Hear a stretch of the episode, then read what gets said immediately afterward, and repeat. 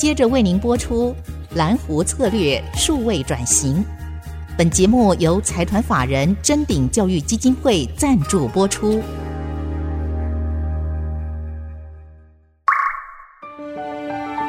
蓝湖策略数位转型，让主持人简真富与您提升决策品质与产业升级，掌握先机。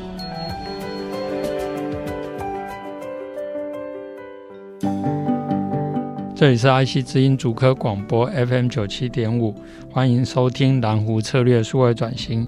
首先祝福各位听众朋友新年快乐！我是主持人清华讲座教授简真富。今天非常开心能够请到我的好朋友 KKday 黄昭英营销长 Yuki。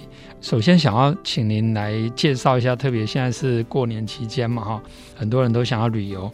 有些人可能已经开始用 KKday，很多人可能都还不晓得怎么去用。可不可以介绍一下 KKday 的一些服务啊，或怎么样能够利用 KKday 来安排自己的行程？好，简教授好，呃，听众大家好，我是 KKday 的营销长黄昭英 Yuki。今天很开心在过年这个期间，还可以有机会可以跟大家来分享过年的这种旅行。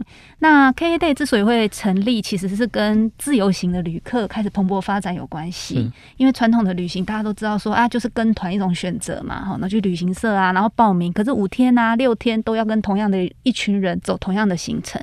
那可是呢，大概在八年前左右，大家就开始兴起那种大家抢购廉价航空的机票，嗯、然后会去 Airbnb 啊，然后 Booking 啊、Agoda 啊去订房间。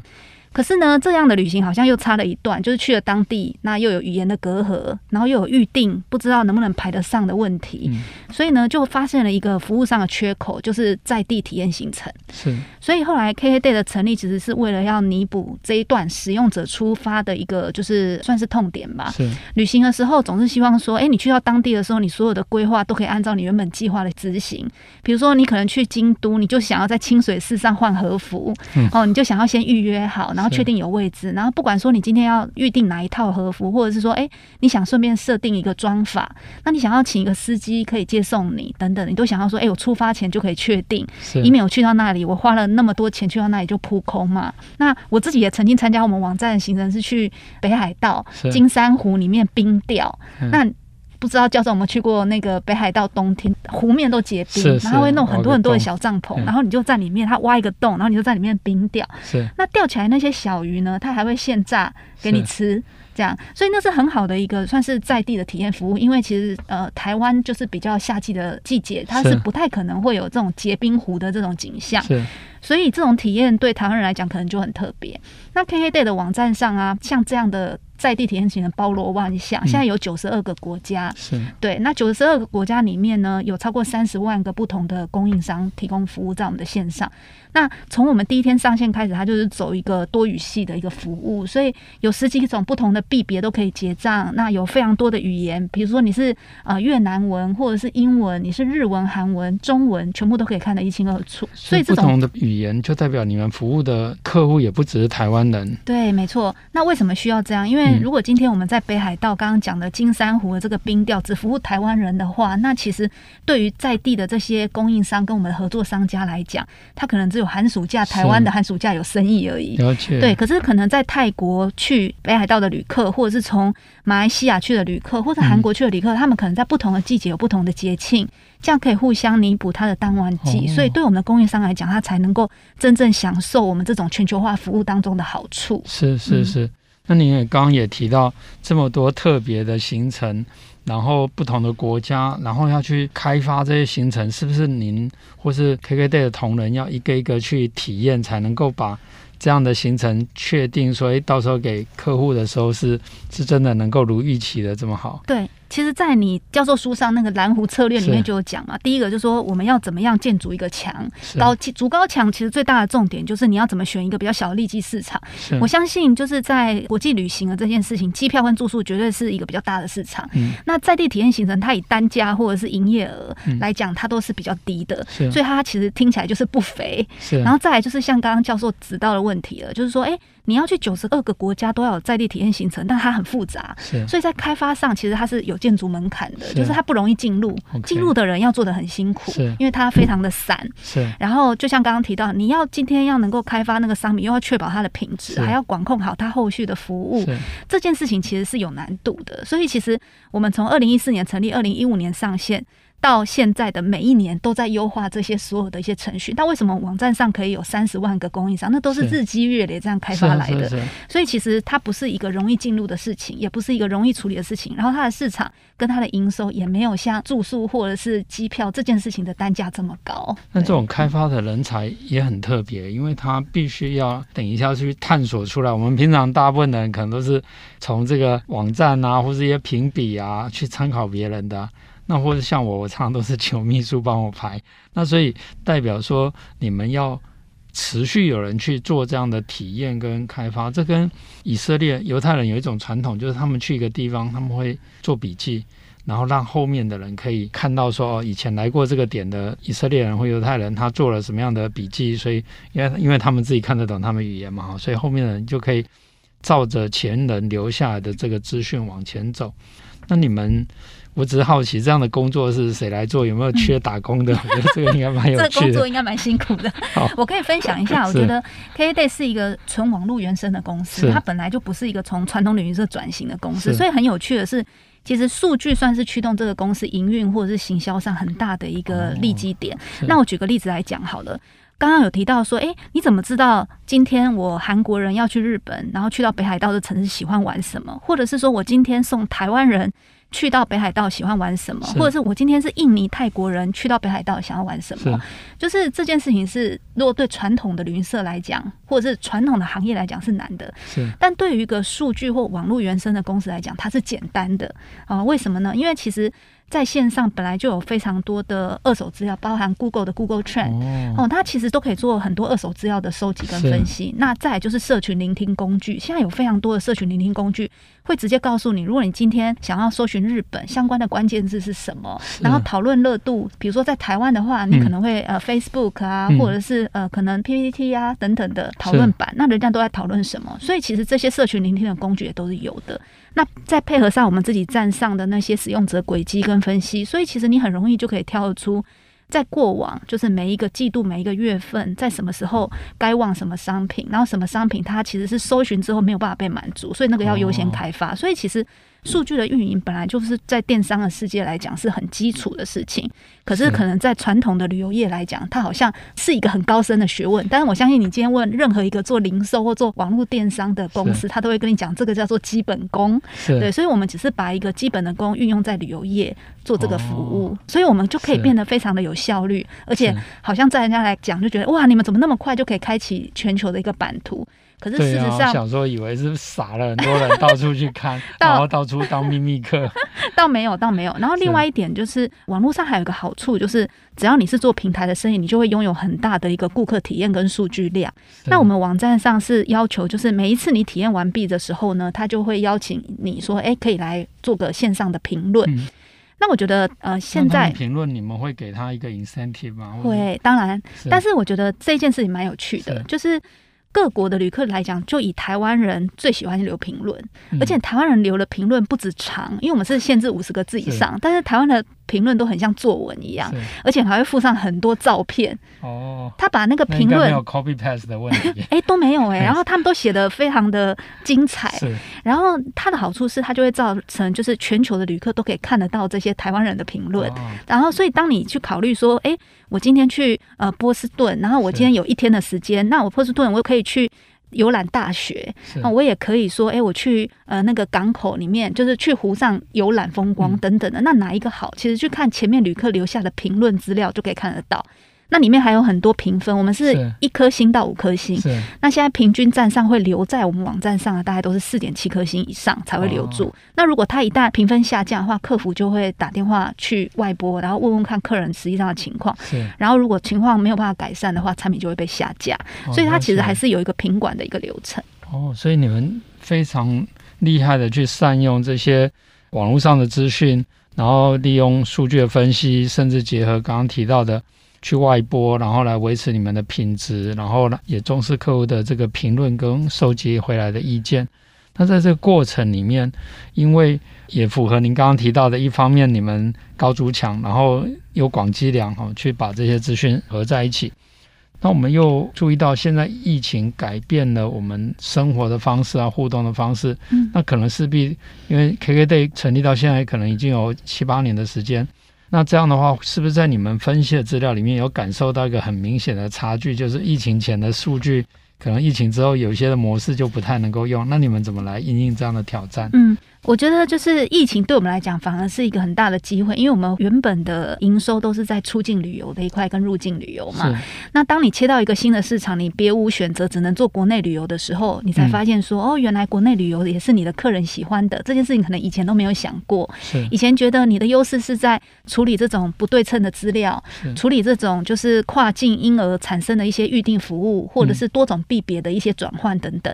但没想到你在做国内旅游的时候，也可以发展的很好，所以。在呃二零二二年的时候，呃六月份我们就已经发现说，哎、欸，我们做国内旅游的营收，竟然已经超过我们以前二零一九年做那种出境旅游的收入了。对台湾的客户来讲，还是对整个公司来讲？呃，对台湾的客户来讲，对，所以这件事情就让我们觉得还蛮惊讶的。所以也因为这样，所以说是即使边境的开放，我们还是决定就是，哎、欸，所有的生意都还是可以继续做。然后在疫情当中所开发出来这种国内旅游也继续做，那从数据上的显示也发现说，哎、欸，会跟你订呃那种就是以前做出境旅游的，他在国内旅游你做新服务的时候，他也是会支持你，所以客人并不会因为你原本对你的认知是做哪样服务的，然后当你做新服务的时候，他就不会支持你。只要他对你是满意的，其实他对你都会有信心，会想要支持你这样。哦，我相信很多现在过年宅在家的听众朋友，应该马上迫不及待想要上去。找这个 KKday 的 service，不过我们现在节目先进一下广告，然后我们稍后再回来。蓝湖策略数位转型，我们继续再来请教 Yuki。好，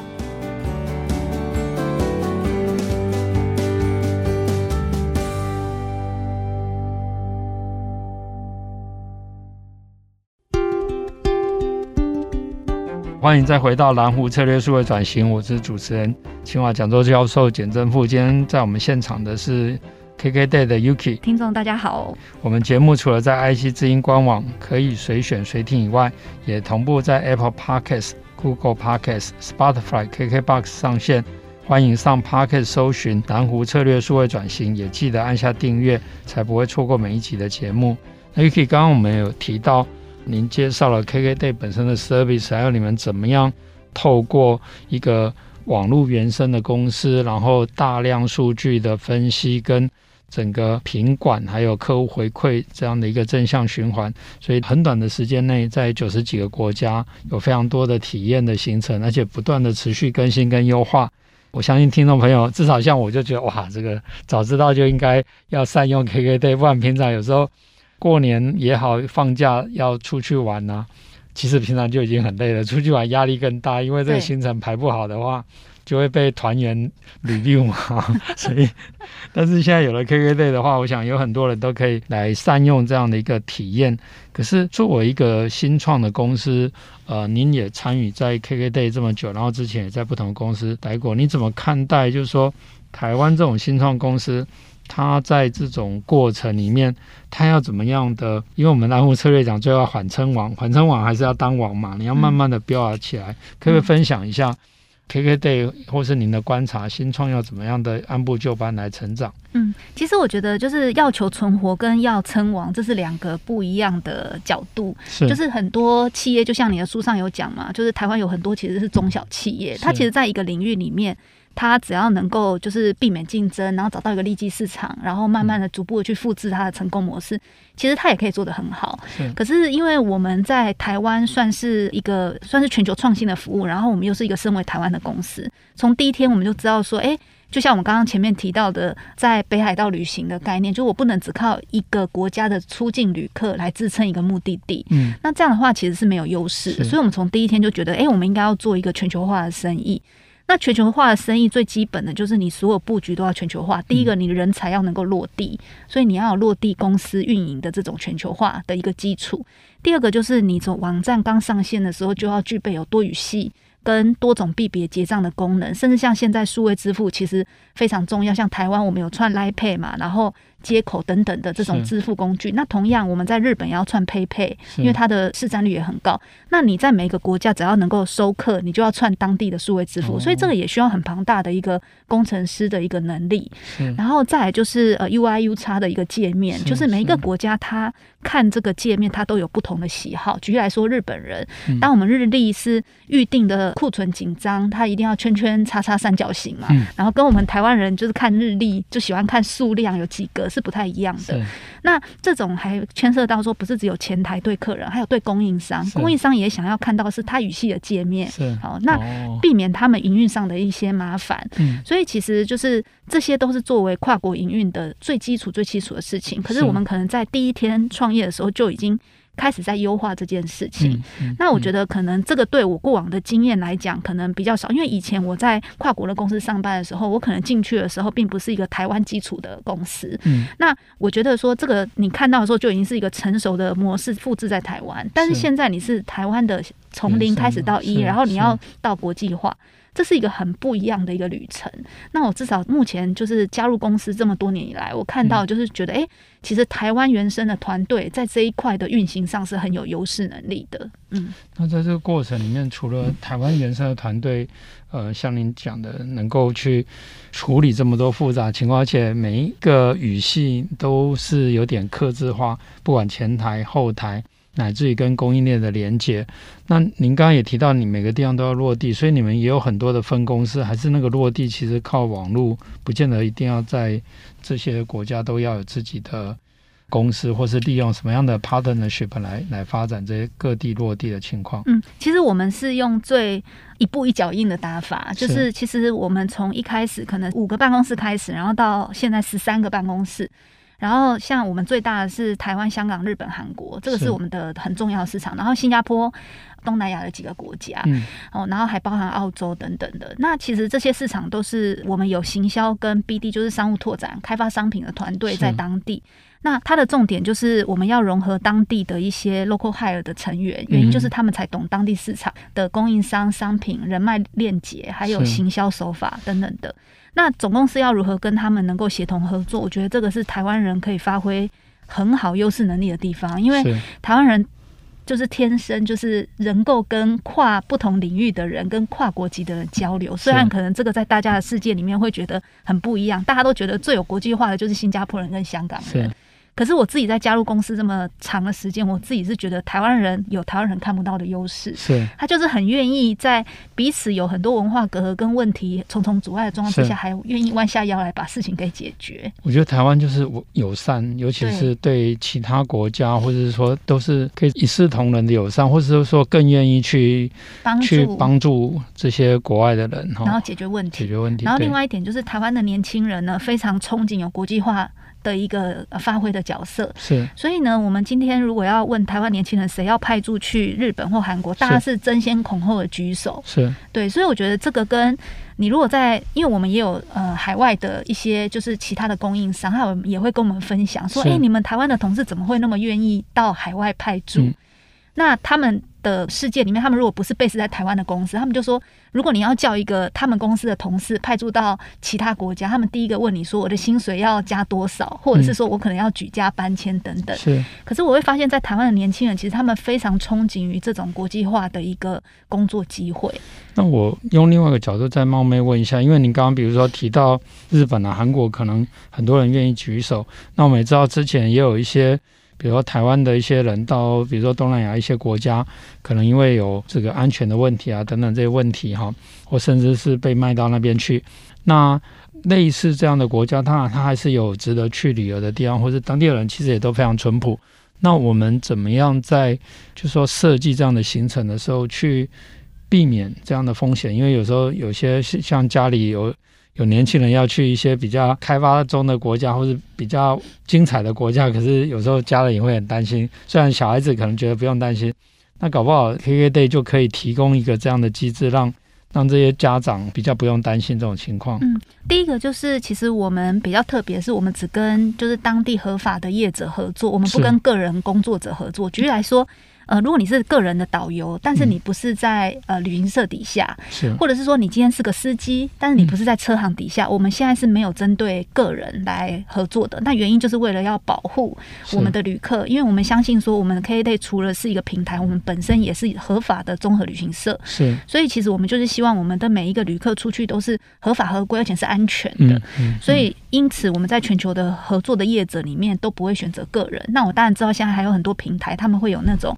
就是随选的那种导游，但是那种可能就不是跟公司合作来签约。那我觉得那样的风险就相对而言，就会让我们觉得比较担心，因为你不知道你在每一个国家找到的这些导游，他实际上的状况是怎么样。是，所以我都还是建议说，就是还是选择我们这样子平台上，它都是合法的业者来合作，然后来参加来参与团。就算你今天是半日游、一日游，嗯，那我觉得还是会相对安全一点。那我再举个例子，就是因为我们有当地的一些呃设立的办公室。那它就有很多当地的资讯能够同步回来总部。是。那在二零二零年疫情一开始的时候，嗯，其实那个时候不是每个国家都封锁。是。但是我们是第一个把我们所有越南的客人都全部取消的，呃，算是平台吧。那那个时候，我们通知我们客人取消的时候，客人还很生气，因为航空公司都有飞，边境也没有封锁，所以那时候我们的越南的客人还告诉我们说，他全家都请假了，然后为什么不让他们去？嗯。那那个时候，其实我们就是因为我们当地越南有办公室，嗯，那因为那个大家不知道还有没有印象，二零二零年的时候，他们非常的仇恨华人。因为他们认为，就是这个病毒是从中国来的，所以只要是长得像华人、讲中文的，在街头上都会被辱骂。是，所以其实我们那时候就已经发现说，这个状况是很不适宜旅行的，所以我们就把我们所有的旅客的订单就取消。是，可是在这个过程当中，可能我们的资讯因为比较前面，所以新闻啊，或者是。在台湾还没有这样的一些讯息，所以就是走得比较前面，然后也是一种保护旅客的一个措施。所以我觉得当地化的办公室跟当地化的运营，其实有助于我们掌握更前线的资讯，也是保护旅客的一个很好的方式。那如果万一有一些意外或者什么状况发生的时候 K K T 在这种除了行程上的提供以外，它对于旅游中间的类似旅平险，或是不只是保险上的保障，而是说，因为有时候这个出国不怕。一万只怕万一嘛，而且国人其实有时候在外面，不管是生病啊、受伤的机会也蛮大的。这个部分你们有对？对，就是客服都是二十四小时能够接触到，而且能够服务到的。然后也不会因为你在当地有遇到任何的，比如说脚扭伤啊，然后或者是说你迷路了。其实迷路是最常见的，尤其在韩国。为什么？因为我不知道大家有没有印象，就是日本有汉字，你都看得到。但是你有没有觉得韩国的每一个车站看起来那个符号都长得很像？是是。所以台湾人最常就会在排列组合不一样。对。然后有的长，有的短，然后看起来都很像，所以很容易下错 站。所以我们的台湾旅客很常在韩国集合时间到的时候，他一直说他找不到导游，可是其实他等错车站了。了解。这个是很常发生。然后他绝对不会被丢包，因为他其实只要用他的 app，然后用网络电话免费的，然后拨到 KKday，就会有人接听。那我觉得这个是一个蛮安心的服务，原因就是很多人都觉得平台订的东西就是永远找不到人。我不知道你有没有订餐过，就是如果教授有在用餐时间订餐，有没有常常觉得那个餐点都没来，最后他就给你五十元的折扣金。可是旅行不能这样，因为旅行我今天重点如果就是要去韩国的这个就是南怡岛一日游，我今天最重要的行程就是这个。如果我去，我因为迷路然后没有上车，或者我脚扭伤，希望人家等我一下。那没有人处理的话，其实那个就真的会败兴而归。所以为什么 KKday 的呃后勤的这些客服必须要扮演二十四小时的电话服务，就是在这个原因。了解。那我们今天的节目就先进行到这边，谢谢听众朋友的收听。我们下个礼拜五同一时间记得再回来听 KKday 的 Yuki 跟我们继续的分享。谢谢，谢谢。也再次祝福大家新年新年快乐。本节目由财团法人臻鼎教育基金会赞助播出，启动数位领航，臻鼎教育基金会与您一起终身学习。